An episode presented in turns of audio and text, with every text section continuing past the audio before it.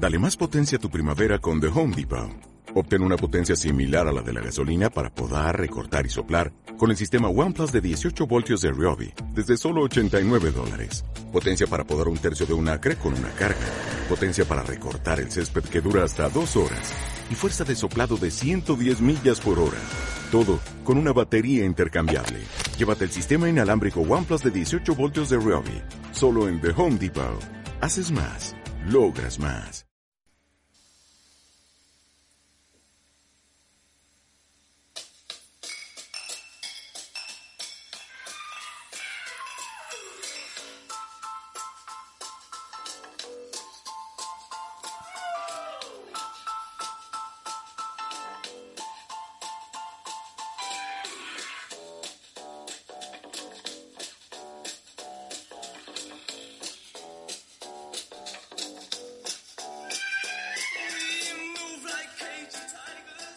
Buenos días amigos, buenos días a todos. Estáis, como ya sabéis, en el programa del búnker.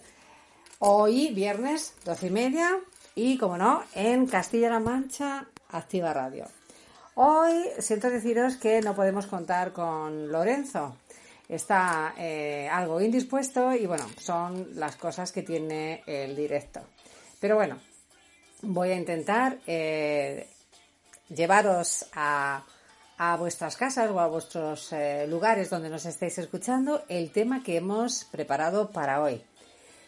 Es un eh, tema que os va a sonar a más de uno y que probablemente más de uno os habéis hecho esta pregunta que es como hemos titulado el programa. Y el título es ¿Mienten los animales? Bueno, pues mm, a lo largo de estos minutos vamos a, voy en este caso a, a desarrollarlo y esperando que te interese el tema, que creo que sí, cuento contigo en unos segundos.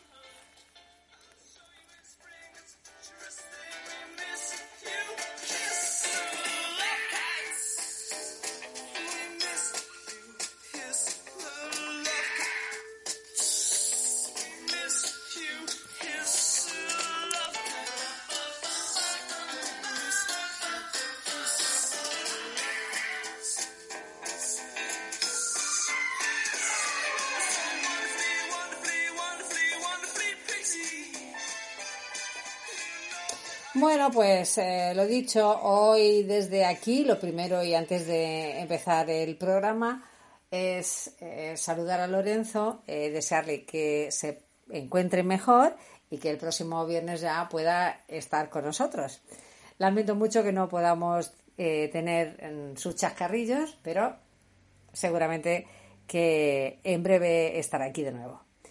Hoy os quería comentar, eh, os quería hablar, os quería acercar a este pensamiento que tenemos muchas veces eh, que nos da vueltas la cabeza sobre si realmente eh, ese comportamiento que está teniendo ese animal em, que se parece tanto al nuestro es real.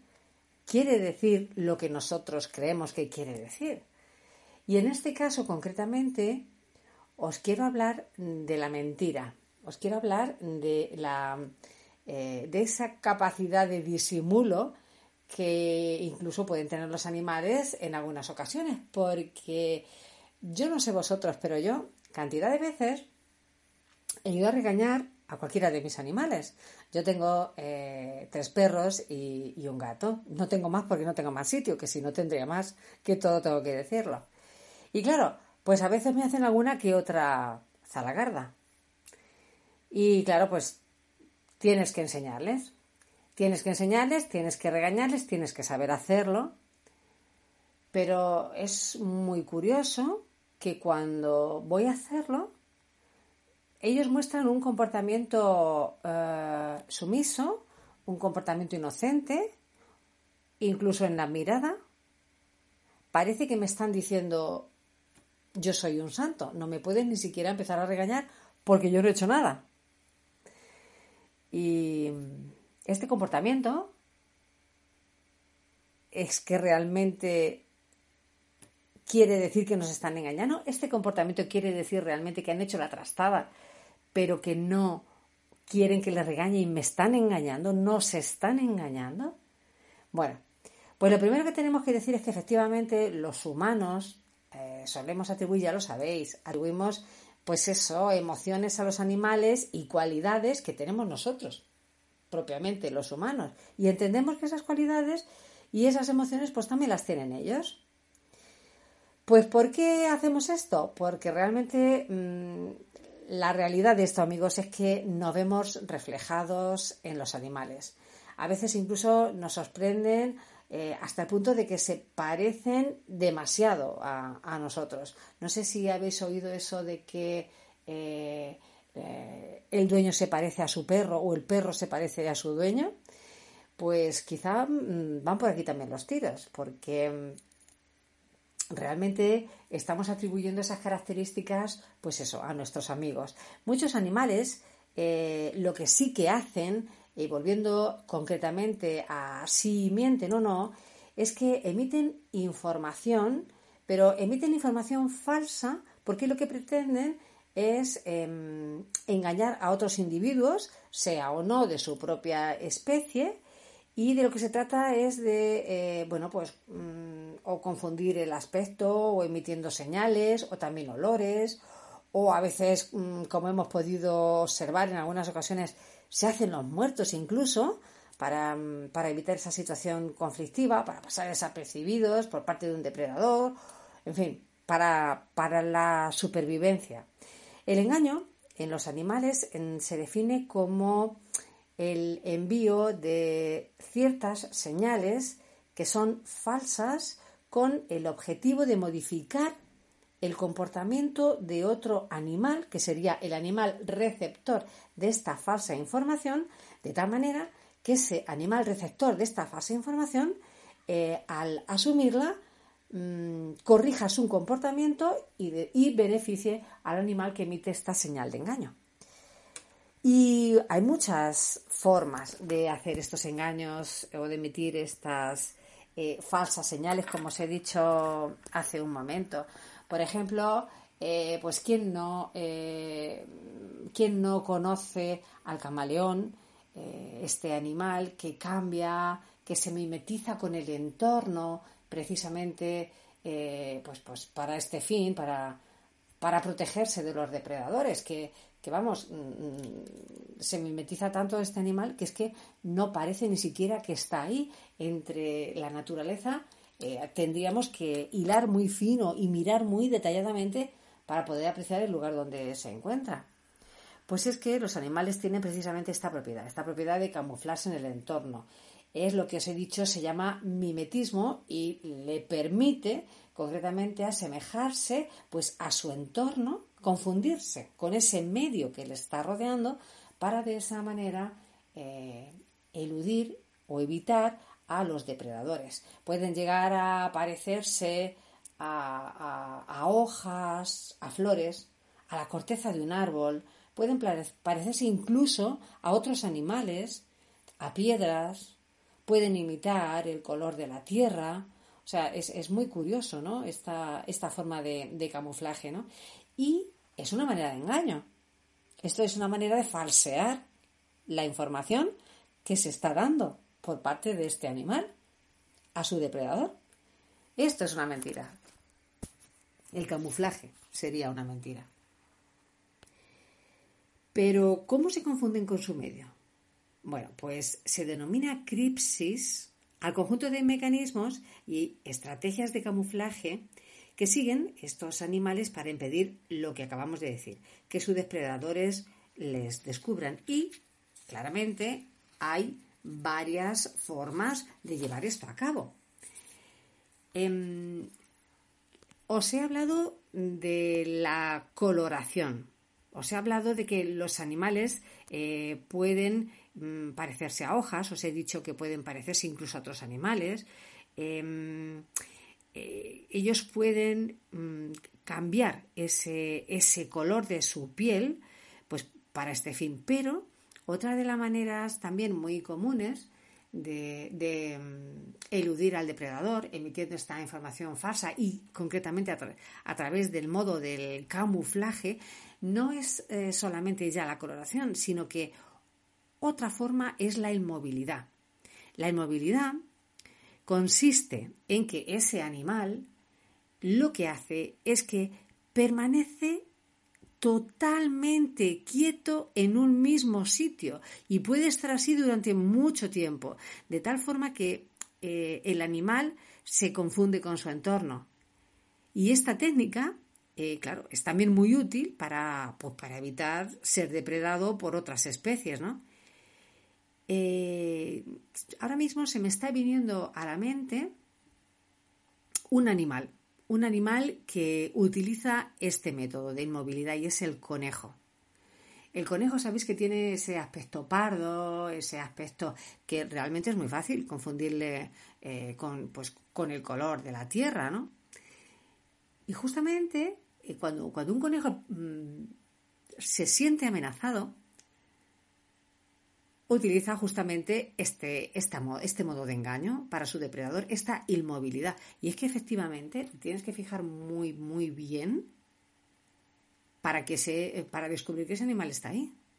A mí me pasa a menudo cuando voy con mis perros, cuando los saco, los, mm, saco a, pues por ahí, por el campo, y hay una zona concretamente donde efectivamente hay muchísimos conejos y me llama la atención porque eh, más de uno he visto el móvil porque se ha sentido eh, amenazado por, mis perretes y a más de uno he visto que es que no se movía para nada y mis perros en ese momento se paran y les cuesta muchísimo. Tienen que fijarse mucho para ver dónde está el animal. Es muy, muy curioso. Luego deciros también que, bueno, hay unos patrones también característicos eh, en torno a esto que os estoy contando, y es que varias especies eh, que no tienen nada que ver entre sí, que no están emparentadas para nada, pero que tienen características peligrosas, pues como por ejemplo pueden ser eh, las serpientes que son venenosas, pueden compartir un patrón, vamos a llamarlo característico.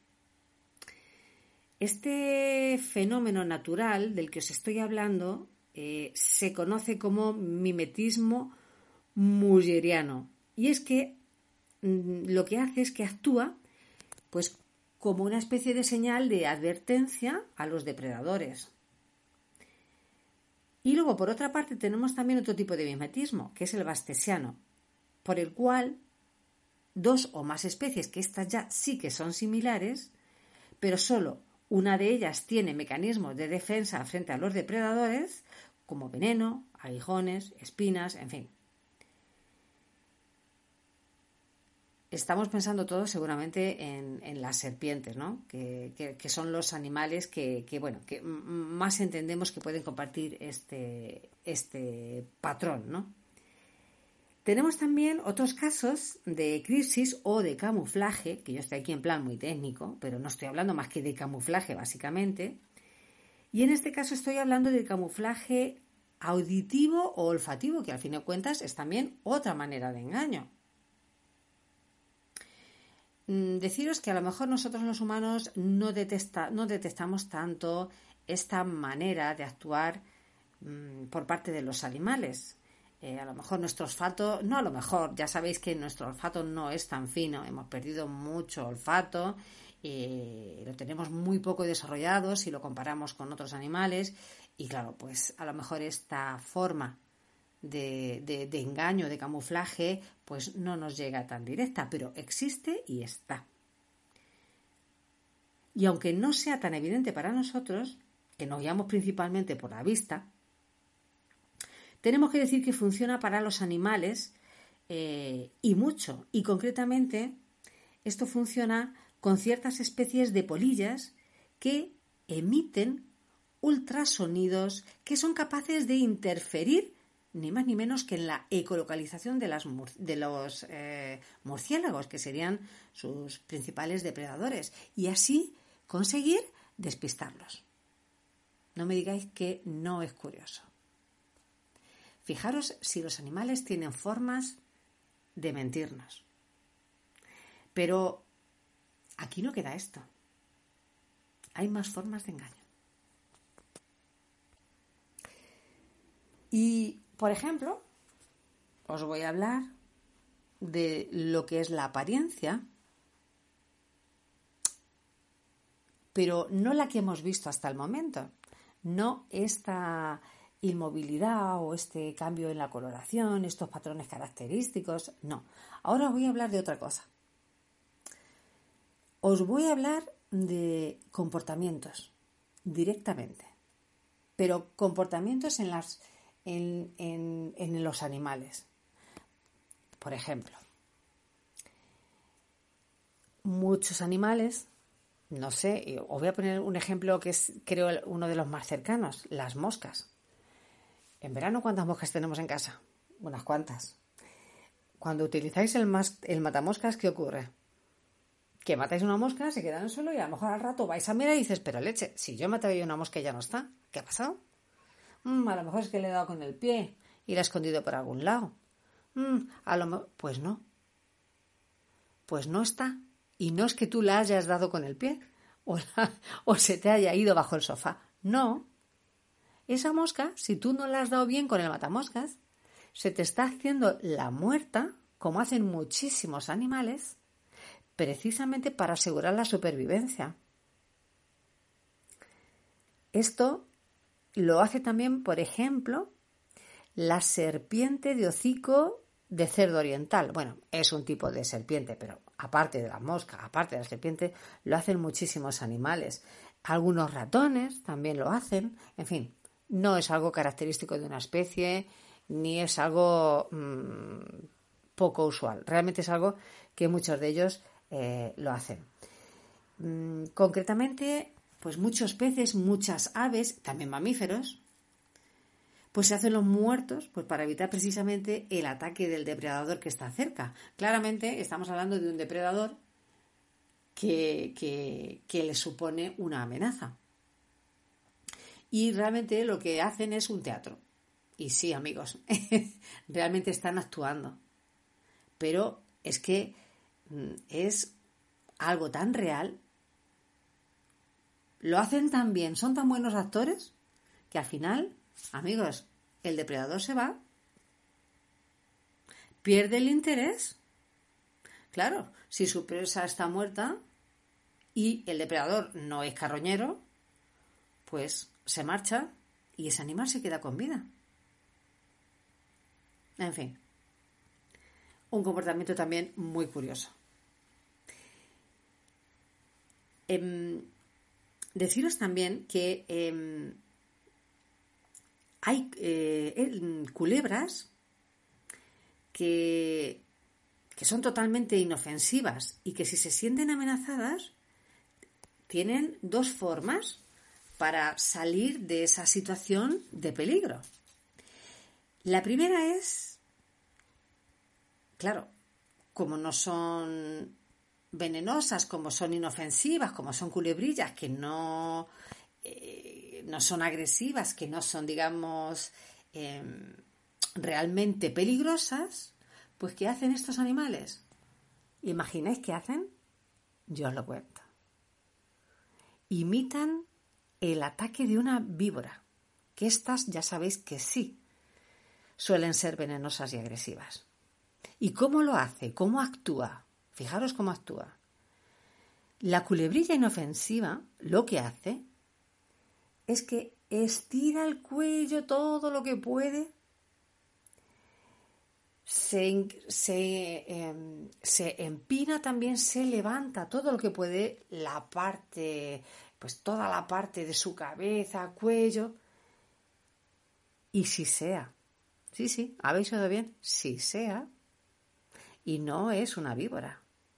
Y además se contonea hasta que su atacante emprende la huida porque consigue asustarle, consigue engañarle, consigue hacerle creer que no es una culebrilla inofensiva, consigue hacerle creer que se, que se trata de una auténtica víbora venenosa, cuyo ataque es mortífero. Y consigue que el otro se vaya, que el depredador se vaya. Le asusta. Pero además de esta estrategia, imaginaros, si es que esta, esta estrategia no le funcionara a esta culebrilla inofensiva, hay otra. Y es que opta por hacer justo todo lo contrario. ¿Y qué es que hace justo todo lo contrario? Pues lo que hace es que se retuerce. Se retuerce de una manera que lo hace como si estuviera mm, convulsionando, como si fuera algo eh, espontáneo en ella, ¿no? Y además acaba tumbándose con el vientre hacia arriba y con la boca abierta, simulando su propia muerte. Y claro, consigue también que el depredador pierda interés y se marche. Pues imaginaros esta culebrilla inofensiva, estas dos estrategias tan peculiares que tiene para, para, librarse, para sobrevivir, para librarse de sus depredadores, para sobrevivir, cómo actúa, cómo engaña. Y es que en la mayoría de los casos el atacante acaba huyendo y la culebra vuelve a su estado normal pues tras un tiempo prudencial. Los animales pueden mentir, claro que pueden mentir, pero claro, de una manera muy diferente a la que mentimos nosotros los humanos. Nosotros los humanos mentimos con otras intenciones. Solemos hacerlo más bien para, bueno, para ocultar algo y obtener algún beneficio en algo, pero ellos, nuestros amigos, los animales, lo hacen de una manera muy diferente. Lo hacen porque su única finalidad, su único fin es sobrevivir. En un medio que no es un medio fácil, en un medio que está lleno de peligros, en un medio que está lleno de depredadores, en un medio donde no siempre hay un escondrijo a mano, un medio donde no siempre la suerte está de tu lado. Y aquí, en esta situación, tienes que tirar de los recursos que sean para intentar sobrevivir y así lo hacen estos animales. Yo tengo que deciros que este tema me ha resultado muy, muy peculiar. Peculiar en el sentido que claro, cuando hablamos de que los animales mienten, enseguida nos imaginamos la mentira humana, por aquello que os he dicho al principio de que eh, las personas tendemos a ver nuestras propias cualidades en los animales porque es que realmente nos vemos reflejados en ellos. Pero claro, nada que ver. Ellos tienen una finalidad mucho más eh, sana, vamos a decirlo así, eh, a la hora de mentir a la hora de mentir precisamente para, para sobrevivir.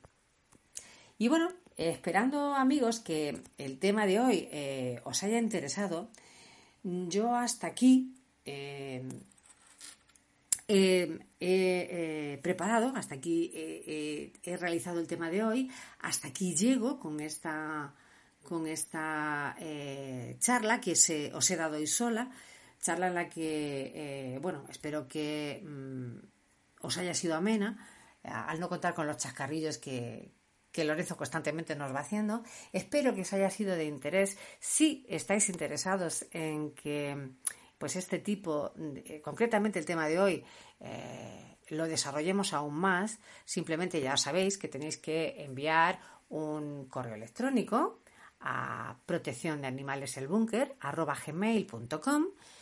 y eh, comentarnos qué es exactamente lo que queréis que desarrollemos, bien este tema o bien otros, y Lorenzo y yo estaremos, vamos, estaremos encantados de documentarnos para poder eh, trasladároslo el próximo viernes. El próximo viernes eh, y bueno, de esta manera mm, hacer que os lleguen los temas que realmente más, más os interesan y más nos interesan en general. Ya sabéis que nuestra función eh, no es otra que acercaros la naturaleza, que daros a conocer pues algunas curiosidades que probablemente pues con la vida que llevamos no tenemos tiempo para pararnos a, bueno pues a mirar detenidamente o a estudiarlo. Bueno, pues para eso estamos aquí en el búnker, para acercaros estos asuntos que a lo mejor no por eso son menos importantes, pero sí que es verdad que la vida cotidiana pues nos impide. Nos impide, eh, pues eso, tener ese tiempo de que siempre carecemos. Y amigos, yo mm, hasta aquí he llegado en el programa de hoy, como os he dicho hace un momento. Espero que os haya sido de vuestro interés. Deciros que el próximo viernes a las doce y media os esperamos de nuevo aquí en el búnker, en Castilla-La Mancha, Activa Radio, y que eh, esperamos eh, poder desarrollar algunos de los temas que nos habéis pedido ya o que nos pidáis para entonces, contando, por supuesto, con la presencia de Lorenzo. Por lo tanto, amigos, os dejo que tengáis una feliz semana y nos vemos en el próximo programa.